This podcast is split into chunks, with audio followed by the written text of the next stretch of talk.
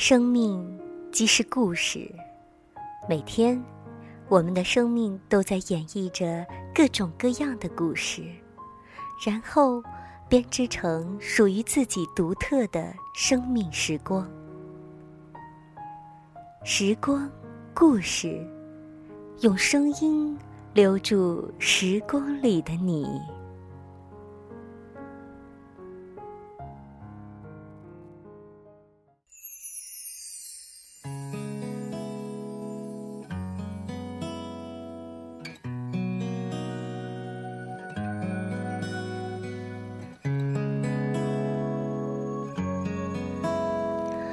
亲爱的朋友，你好，这里是讲述生命故事的节目《时光故事》，我是秋霞，感谢你此时此刻的陪伴，与我在声音的世界里相遇。如果你想要有分享的故事，欢迎投稿至二六九幺二九幺零九七 at qq dot com，二六九幺二九幺零九七 at qq dot com 记录自己的同时温暖别人，而我也非常愿意用声音留住时光里的你。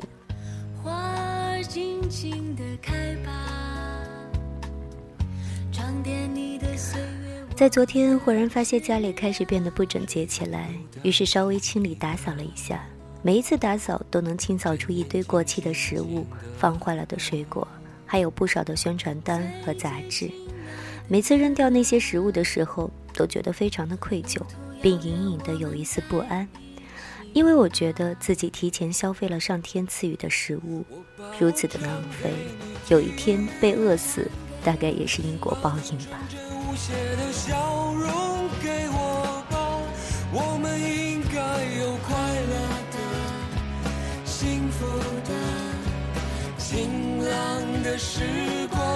我本身很讨厌浪费，但是每一次却控制不住购买的欲望。看到打折的衣服，看到长得让人垂涎欲滴的食物，其实购买的时候根本就没有想清楚自己是否真的需要它。衣服在什么时候？搭配什么服装来穿，食物的量是否够吃，吃能吃多久，这些都没有考虑，只是那一刻觉得他们是如此的充满诱惑。这件事情让我很懊恼。我发现不仅仅是在物质上的浪费，这段时间在精神生活上也是有很多的无意义的忙碌，在路上不停的看手机。QQ、微信都开着，生怕丢失任何一条信息。虽然我肯定不是在现代的生活当中这种毛病最严重的，可是我还是有一种被绑架的感觉。趁现在年都说我们的生活因为物质的丰富、科技的发达变得越来越简单便利，我不排除它的好处，并且欣然接受这一切带给我们的享受。但是我也会发现，我们的心变得日益复杂和忙乱起来，变得越来越不能专注此时此刻所做的一些事情和情景。至少这段时间的我就是这样。所以我觉得我想改变，我希望家里的每一件物品都是有意义的，随手可以找到我所需要的。我觉得需要逐一去清理。我也觉得可以减少看手机的时间，而是专注的去看一本书，好好的去听一首歌。是的，我需要重新书写一个新的故事。不知道此时此刻在收听节目的你，是否也跟我一样，有时候觉得非常的忙乱，却找不到事情本身的意义，心里在想着这件事情，手上却忙着另外一件事情。好像是一个人的集团公司在不停的运转，我们应该有快乐的所以今天要跟大家分享的，就是几个极简主义生活家的故事。我目前肯定成不了极简主义者，但是我想这些故事对我们的生活方式，一定是有着启迪意义的。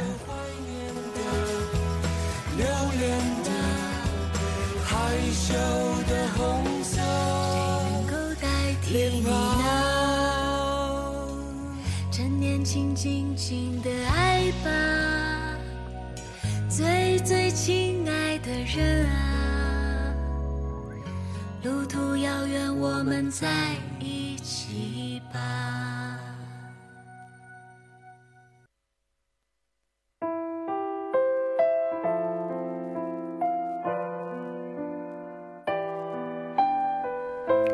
刚才听到那首歌是一首老歌，想把我唱给你听。如果有朋友喜欢的话，可以下载来听。接下来我们一起来听故事。我们常常以为减法是最简单的运算，但现实中加法才是我们的习惯。衣柜里总需要多加件衣服，饭桌上总好像少一道菜。各种社交平台中，总有分享不完的点滴与喋喋不休的抱怨，需求越加越多，满足感却越来越少。因此，有这样一些人开始尝试回归简单的生活。他减去累赘的衣物，只拥有三十三件个人物品；他丢掉繁复的应酬，半年里只有十几个通话；他抛弃过剩的食材，一日三餐坚持素食。他们从来不是苦行僧，相反，他们是清新生活乐趣的聪明人。他们有个共同的名字：极简主义生活家。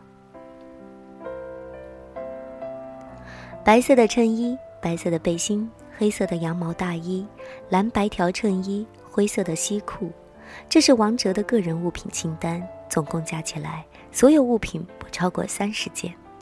王哲并非简简的苦行僧。他只是一个极简主义风格的爱好者，并将这种极简主义的审美观变成了他的生活信仰。但是谁也不会想到，在2008年以前，王哲也是一个饱受选择困难症的折磨、追求完美的典型处女座男生。王哲曾对各种服装品牌风靡。但当衣柜日渐充实的时候，他遇到了问题：选择的悖论。当选择太多的时候，已经没有了那种掌握主动的愉悦，取而代之的是来自选择的压力。面对着成堆的衣服，他却无从下手。我一直以为只有性格犹豫不决的女孩子才会遇到这样的问题。他之前是这么来思考的：一次公司活动。要求正装出席，王哲在自己拥有的众多款式的衣服中，居然搭配不出一套符合正装要求的。这次的经历让王哲认识到，潮流的服装品牌样式无法取代其功能性。于是他下了狠心，对衣物进行大扫除，只留下近三十件衣服供自己四季搭配。除了执着对于衣物的简洁。王哲还是一个不折不扣的、不折不扣的阅读狂人，但他的书架却空空如也。在几年前，他的家里曾经有一面被各种图书所覆盖的墙。大学时期的我是个无耻的伪知识青年，为了营造出书香门第的虚假繁荣，把家里的一面墙做成了书架，奉行着买书如山倒、读书如抽丝的原则。他出没于各个图书批发市场，购买了大量的图书。可是他渐渐发现，真正的知识获取不应该是物化的墙上，而应该如溪流般流过大脑，汇集于心。某个仲夏的午夜，他以一个问题打破了目前的僵局：如果你只能拥有一本书的话，你会留哪一本呢？在辗转反侧一夜，思想斗争良久之后。他做出了第一个令所有人难以置信的决定：除了一本圣经，精简掉所有的书籍。一个月后，少部分贵重的转送了朋友们，大部分捐给了图书馆。看着那面空荡荡的墙，王哲心里感到前所未有的轻松。之后的日子，他选择借书看，借不到的书，他就去书店看。后来开始看电子书，将上千本书可以轻松地放进口袋里，随时看。在享受着个人物品的精简所带来的愉悦的同时，你可能无法想象，作为一名职场精英的型男，他从来不去理发店理发，那头干净清爽的短发全部出自他自己之手，并不是因为省钱，而是因为方便简单。作为极简主义者的幸福之处有很多，其中之一就是避免了选择的负担，因为它方向明确。因为简单，所以清晰。如此，我们才能更加容易地看到生活中真正值得被注意的东西。所以，极简不是禁欲，它并不禁止我们的欲望，而是把我们从各种压迫中解放出来。从而更好的生活，这便是简单的智慧，同样也是生活的智慧。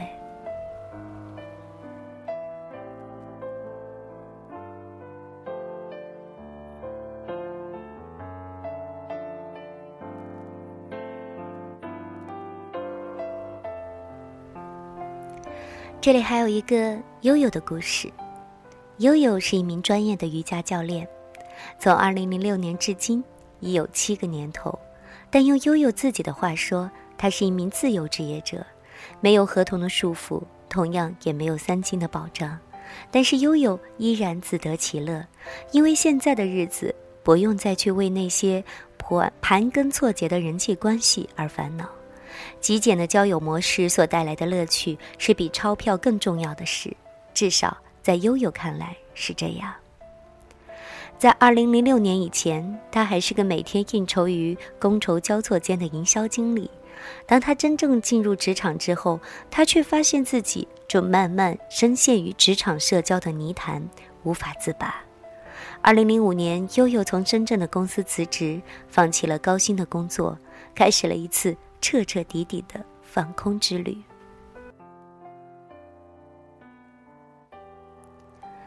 这算是我的间隔年吧。目的地选择了阳朔，一个人悠悠走过西街的每块青石板，抚摸过漓江每一丝的温柔。他关掉手机，像一个当地人那样去生活。我很羡慕这里的人们。在深圳，我抬头看见的只是更高的水泥森林，在这里却是绝美的天空。好的时光总是快的，一晃就是四个月。后来我又回到了深圳。自我整理，悠悠终于放弃了原先的工作，在一位同事的介绍下，开始了瑜伽的培训。二零零六年，在培训结束后，悠悠成为了一名专业的瑜伽教练。悠悠说：“这就是他一直想找的工作，自由的时间分配，简单的人际关系。”有时候我们想要的太多，总是习惯于去做加法。但是瑜伽学告诉我们，生活应该多做减法才对，放下过多的欲求，放下过多的经营，放下那些不必要的情感牵绊。就像悠悠现在的朋友圈，虽然简单，但都是历经岁月沉淀下来的厚实情感。没有微博，不用微信，不需要刻意屏蔽社交平台的喧闹，只是觉得真感情不需要各种手段来维系。甚至在去年旅居国外的时候，半年只接了不到二十个电话。大多数时间，我们仅仅只是利用 QQ 联络，有的甚至一年只见两三次面。可是你知道，他们就在那里。就像悠悠刚来上海的时候，搬家对于人生地不熟的悠悠来说成了大问题。可就是这个时候，那些平时很少联络。住在上海的朋友给予了悠悠细心的帮助。有时候，君子之交虽平淡如水，但也更显清澈干净。交友如此，生活亦是如此。我这个手机已经用了四年，并不是因为经济上的拮据，只是觉得手机嘛，只要拥有基本功能就好。更新换代的强大功能对于我来说没什么必要。悠悠笑着说。学会生活的减法，过滤掉生活的杂质，让心灵在简单中摆脱世俗的牵绊，得到真正的轻松愉悦。还有什么比这个更重要呢？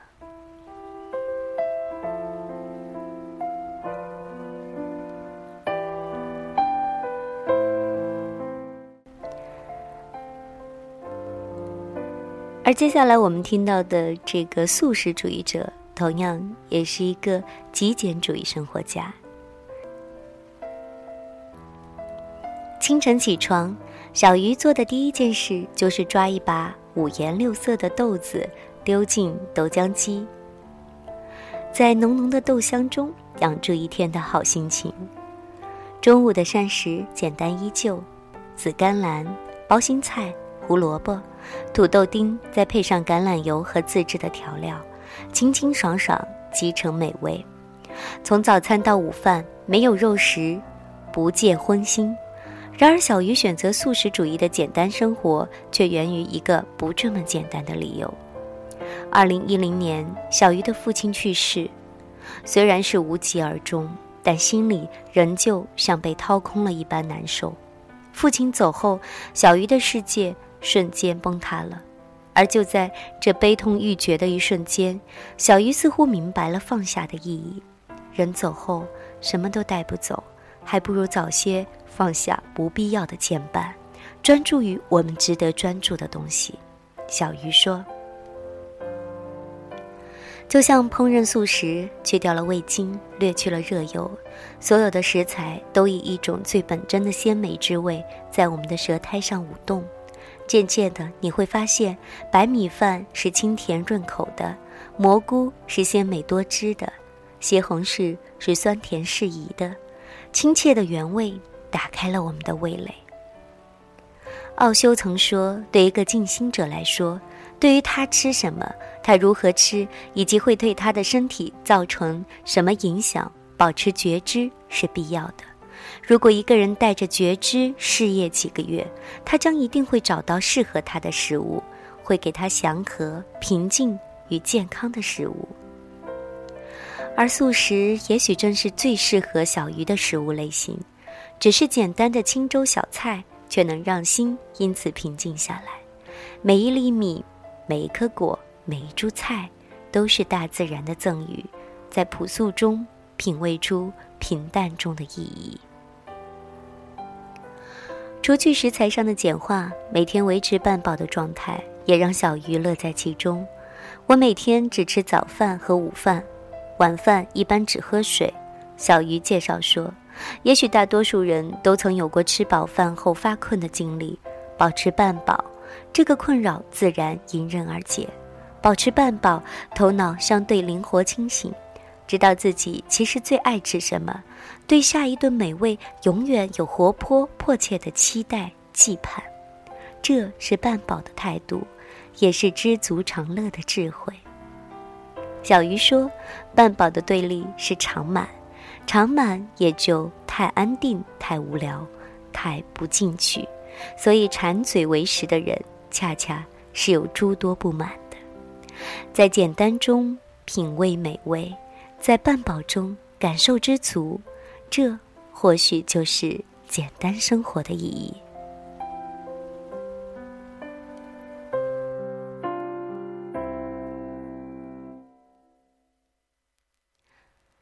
以上分享的就是三位极简主义生活家的故事。如果你对极简主义生活方式有兴趣的话，不妨跟大家分享一些清单，我们一起来学习。想尝试极简主义生活方式，以下就是你所需要做到的：首先，欲望极简，了解自己的真实欲望，不受外在潮流的影响，不盲从，不跟风。把自己的精力全部用在自己最迫切的欲望上。第二，精神极简，了解、选择、专注于一至三项自己真正想从事的精神活动，不盲目浪费自己的时间与精力。第三，物质极简，将家中超过一年不用的物品丢弃、送人、出售。或捐赠，比如看过的杂志、书、不再穿的衣服、早先收到的各种礼物或装饰品。明白自己的欲望和需求，不买不需要的物品，确有必要的物品买最好的，充分使用它。不囤东西，不用便宜货、次品，用布袋代替塑料袋和纸袋。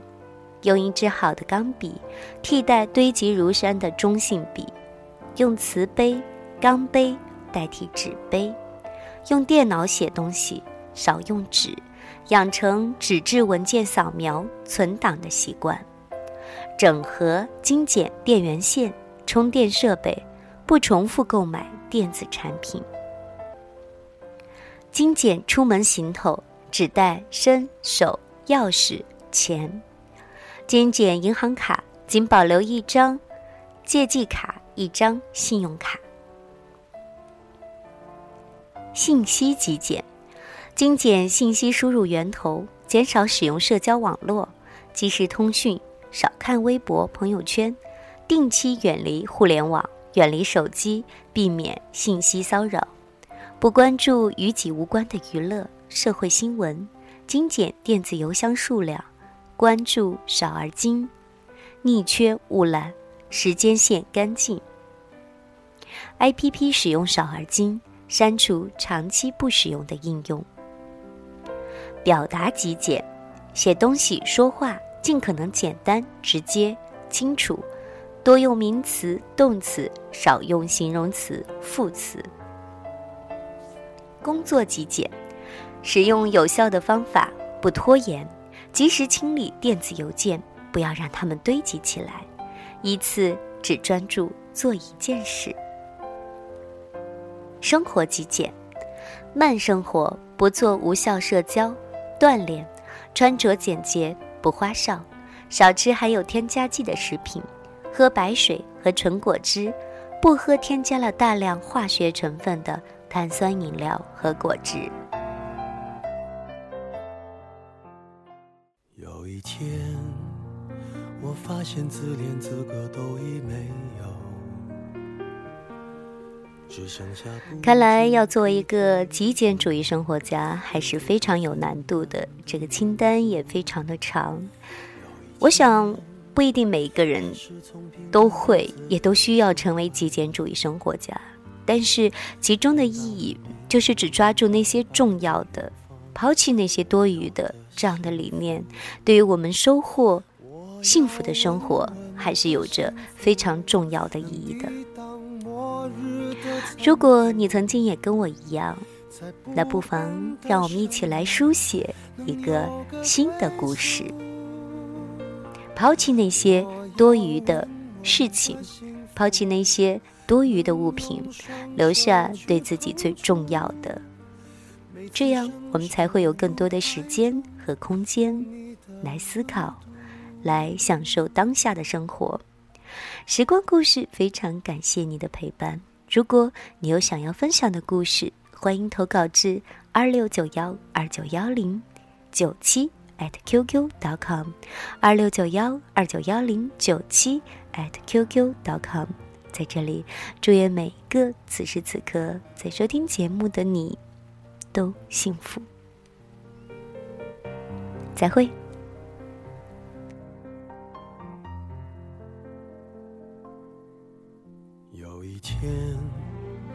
我发现自怜资格都已没有，只剩下不知疲倦的肩膀，担负着简单的满足。有一天，开始从平淡日子感受快乐，看到了明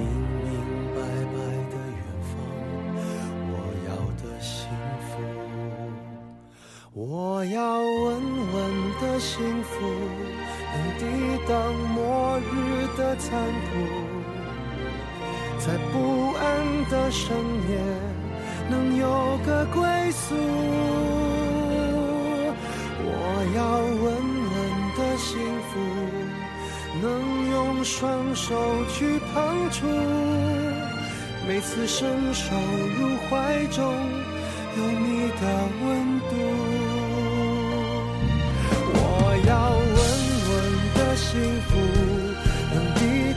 失落的痛楚，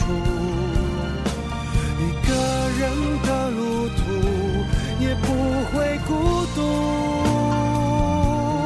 我要稳稳的幸福，能用生命做。长度。无论我身在何处，都不会迷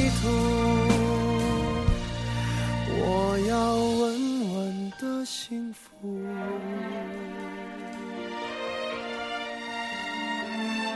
这是我。